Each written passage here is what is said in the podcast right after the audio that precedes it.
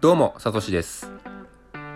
僕はですね、今、なっちゃんという女性と、里夏の取るに足らないラジオというラジオを、えー YouTube と、あと、ポッドキャストの方で配信してるんですけど、まあもっとね、いろんな多くの人に聞いてもらいたいなと思ってて、で、まあ、どうしたらいいかなって考えて、やっぱり自分たちのことをね、もっとよく知ってもらった方がいいんじゃないかっていう結論になったんで、今回は、えー我々の紹介のラジオをお送りしたいと思います。で、まあ、構成としては、まあ、1人当たり10分くらいで、最初の5分は自己紹介、もう5分は、えーお互いから見たね、他己紹介みたいな形で、えーやりたいなと思ってますんで、よろしくお願いします。本日はですね、なっちゃんの紹介になります。まずは、なっちゃんの自己紹介から、どうぞ。では早速、えー、なっちゃんの自己紹介を始めたいと思います。イエーイ。はい、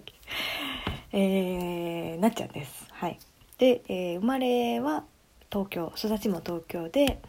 今25歳です。今年26歳になります。はい。で、えっ、と小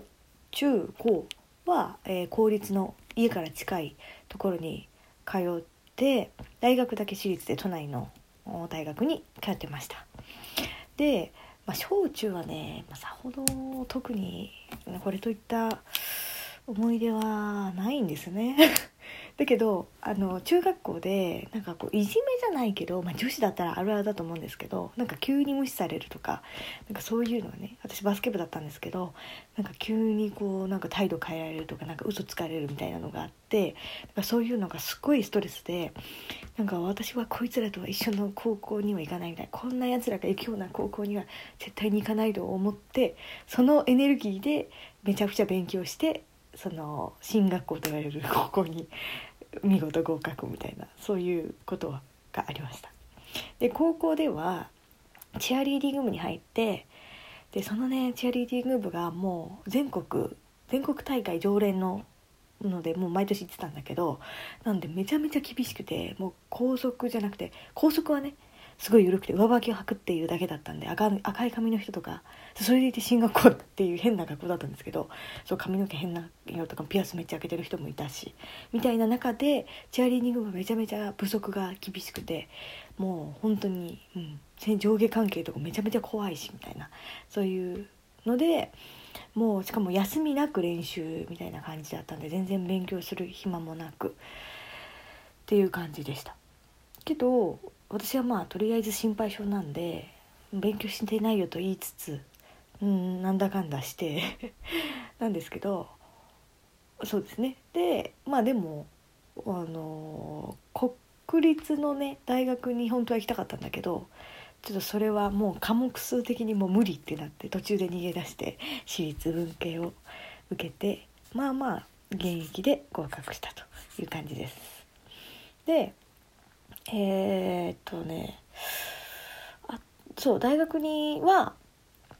えーとまあ、学生団体みたいなとこに入って、まあ、バックパッカーでなんかこうメディア系のサークルバックパッカーでいろんな国に行ってそこで見てきた国際問題を啓発するみたいななんかちょっと真面目系なサークルにいたんですけど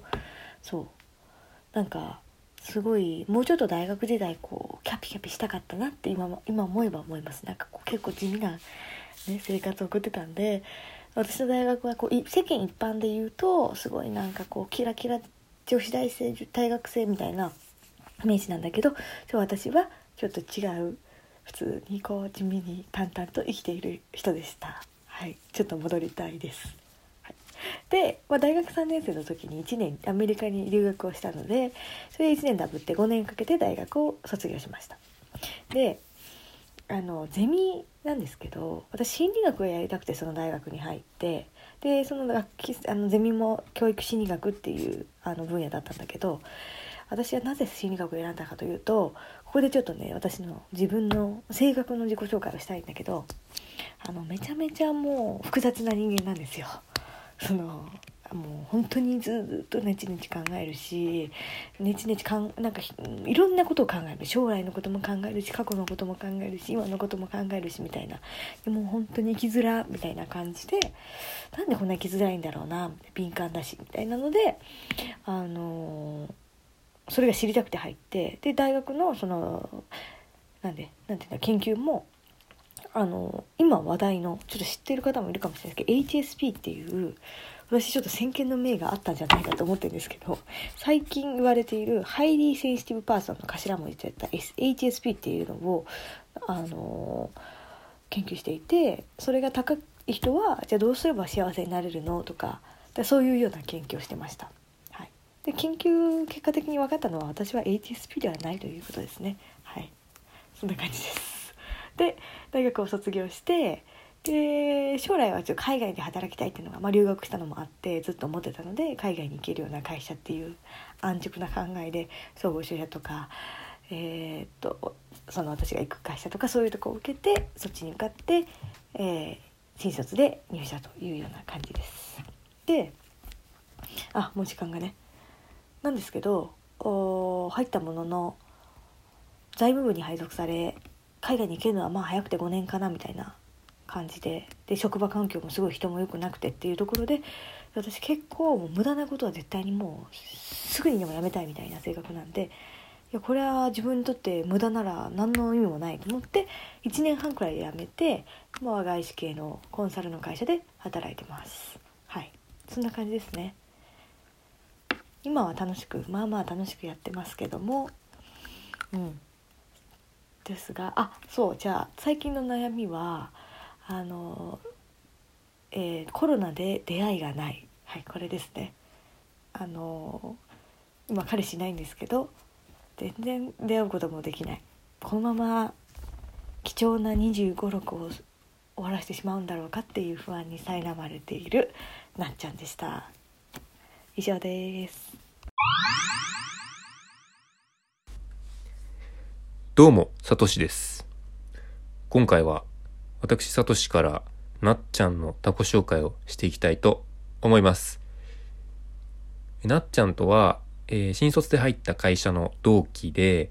えー、初めて見た時の印象は、あなんか、まあ、すごい女の子らしい、女の子っていう感じのイメージ。なんか小柄で目もくるっとしてて、だったんで、なんか、まあ、男子校出身の僕からしたらちょっと話合わなさそうだなって思ったのが率直な印象ですね。なんですけど初めての花金でなんか流れで6人くらいで飲みに行ったんですよね。でその時全く話したこととかなかったと思うんですけどそこで話してそしたらなんかノリも良くてえめっちゃ笑ってくれるしでなんか男子のねえぐい下ネタみたいなのもなんかゲハゲハ笑ってくれるんでなんかすごい話しやすかったなって思ってなんかいいギャップがあったのすごい思い出に残ってますね。で、まあ、その後もあの研修の班が同じだったりして、よく話したりするようになったんですけどなっちゃんも自己紹介で言ってましたけど、まあ、経歴だけ見ると、まあ、すごいじゃないですか。その高校はめっちゃ強いチアリーディング部に入ってて全国大会も行ってその上で受験勉強も成功させて大学ではなんか意識高いサークルに入って留学も行ってみたいなすごいこのステータスだけ見るとなんかなん完璧超人というか何でもできちゃうんだこの人はみたいな印象を持たれるかと思うんですけどそうそう僕もそう思ったんですけど話してるとやっぱ、ま、大きいことから小さいことまでいろんな悩みを抱えてるしでなんかたまにね俺も笑っちゃうようなそんなことで悩んでんのみたいなこととかもあったりしてもっと自信持てばいいのに みたいな思うようなこともあってそれが逆にそのすごい人間らしいというかはなんか親近感湧くみたいなのとこがあっててそれでなんか僕としてはなんか距離が縮まった感がありますね。で、まあ、いいところはやっぱそうやっていろいろ悩んでるんだけどあのうやむやにしないというか絶対いろいろ相談とかはするけども最後は自分で答え出してでそれを実行していくみたいななんか芯の強さみたいなのがをすごい感じますね。それすごい尊敬してるとこですでなんかそう一回やるって決めたらもうねあの失敗してもネタにできるわみたいなそういう何て言うんですかね明るさみたいなのもあってさっきまであんな悩んでたのにすごいなみたいなそういう、まあ、コロコロ変わるのもすごい魅力ですね。あとはあのこれは悪いところっていう意味じゃないけどめちゃくちゃ顔に出るんですよね感情が。